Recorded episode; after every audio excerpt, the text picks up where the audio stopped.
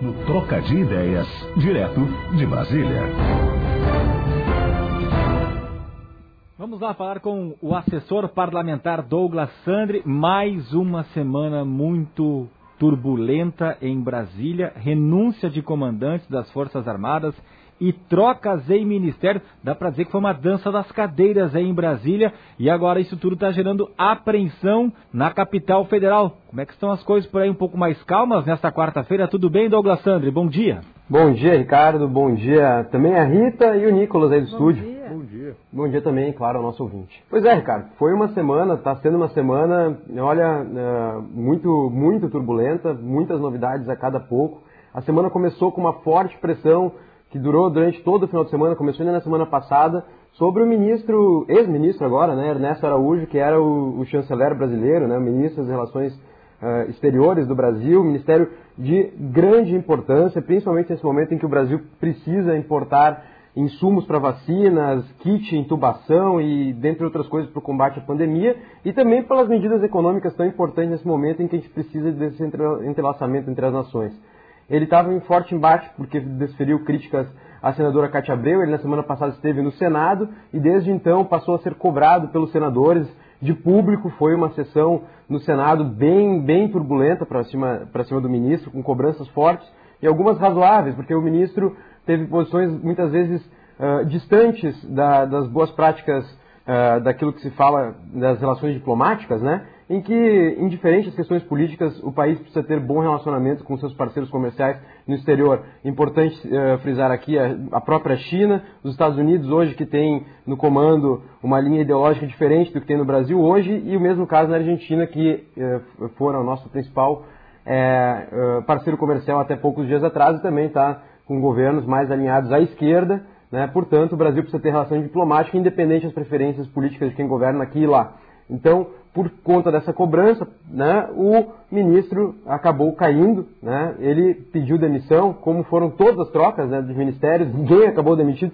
todos apresentaram cartas de demissão, tem sido essa uma forma com que o governo Bolsonaro tem tratado as demissões do, dos uh, seus ministros, as trocas. Né? Então, entrou no lugar dele o embaixador Carlos Alberto Franco França, ele é um embaixador sem grande destaque, nunca comandou nenhuma embaixada importante fora do país, mas tem uma linha menos ideológica e se espera que tenha uma relação mais amena com esses países que eu citei.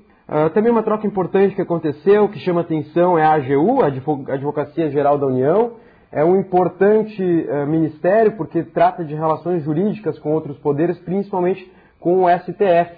E sai de lá o José Levi de Mello do Amaral Júnior, que tinha grandes desavenças com uh, o presidente da, da, República, que não vieram a público, mas depois se soube, uh, justamente por não querer assinar alguns despachos ao STF, e entra no, no lugar né, o ministro uh, que estava na. já foi a AGU, né, e que é cotado para o STF. E, e aí que é a grande importância dessa troca ministerial, porque é esperado que nos próximos dias o André Mendonça seja, possa ser indicado, inclusive, ao STF. É um dos mais cotados. Portanto, nós temos que ficar de olho nisso. E talvez, chegando à, à parte principal aqui da, da semana, talvez tenha sido o fato mais importante que nós tivemos nos últimos anos no que concerne às questões das Forças Armadas. Porque nós nunca tivemos no Brasil, e é inédito, que todos os comandantes da, da Aeronáutica, da Marinha e do Exército renunciassem ao mesmo tempo.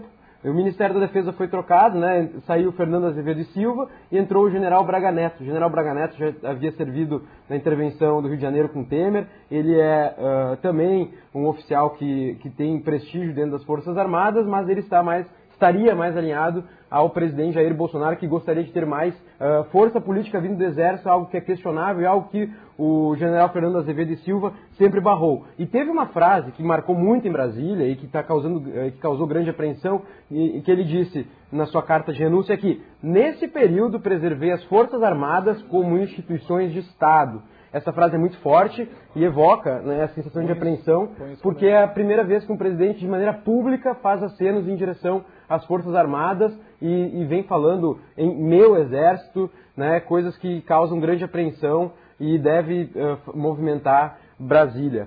Outra coisa que movimentou muito e tem se falado uh, bastante, ao mesmo tempo que há essa caminhada em direção às Forças Armadas, do governo, também há a recepção dentro do Palácio do Planalto do Centrão, tão criticado pelo eh, presidente Jair Bolsonaro. É a Flávia Arruda, né, ela se torna ministra da Secretaria de Governo nessa dança das cadeiras. Ela é esposa do ex-governador do Distrito Federal, José Roberto Arruda. Ele foi filmado recebendo dinheiro uh, em mãos, dinheiro vivo, né, de um presidente de estatal. Foi condenado, ele é ficha suja. Portanto, pela lei da ficha limpa, ele não pôde concorrer. E de última hora até concorreu a, a, a esposa dele, né, ela entrou na política em 2014 né, a Flávia Arruda, que agora se torna ministra, indicada por, por Lira, que na semana passada também teve uma frase, frase, forte em que falou da espiral de erros que, combate que comete o governo no combate à pandemia e que poderia gerar remédios fatais no Congresso. Foi só depois disso que nós tivemos todas essas movimentações, Rita. Muitos assuntos, né, Douglas? A gente poderia ficar aqui horas e horas falando sobre esses, essas mudanças todas e as expectativas em relação a isso. Mas a gente gostaria que tu comentasse também uh, rapidamente em relação à vacinação do Mourão, né, do vice-presidente, que foi vacinado e disse que fez o que, teria, o que tinha que ser feito, né? Exatamente, Rita. Chama muita atenção essa vacinação, aconteceu na segunda-feira, no dia 29, né, nessa segunda-feira, portanto. Ah, não se comentou tanto, porque aconteceu tanta coisa, mas alguns dizem que não é coincidência que tudo tenha acontecido logo depois disso, né, que isso também causou algum alvoroço, hum, pelo menos ah, nos ambientes mais internos, palacianos, né, porque o Mourão diz, ele tuita dizendo, hoje fiz a minha parte como cidadão consciente e recebi a primeira dose da vacina contra a Covid-19. E faz questão de frisar, a Coronavac.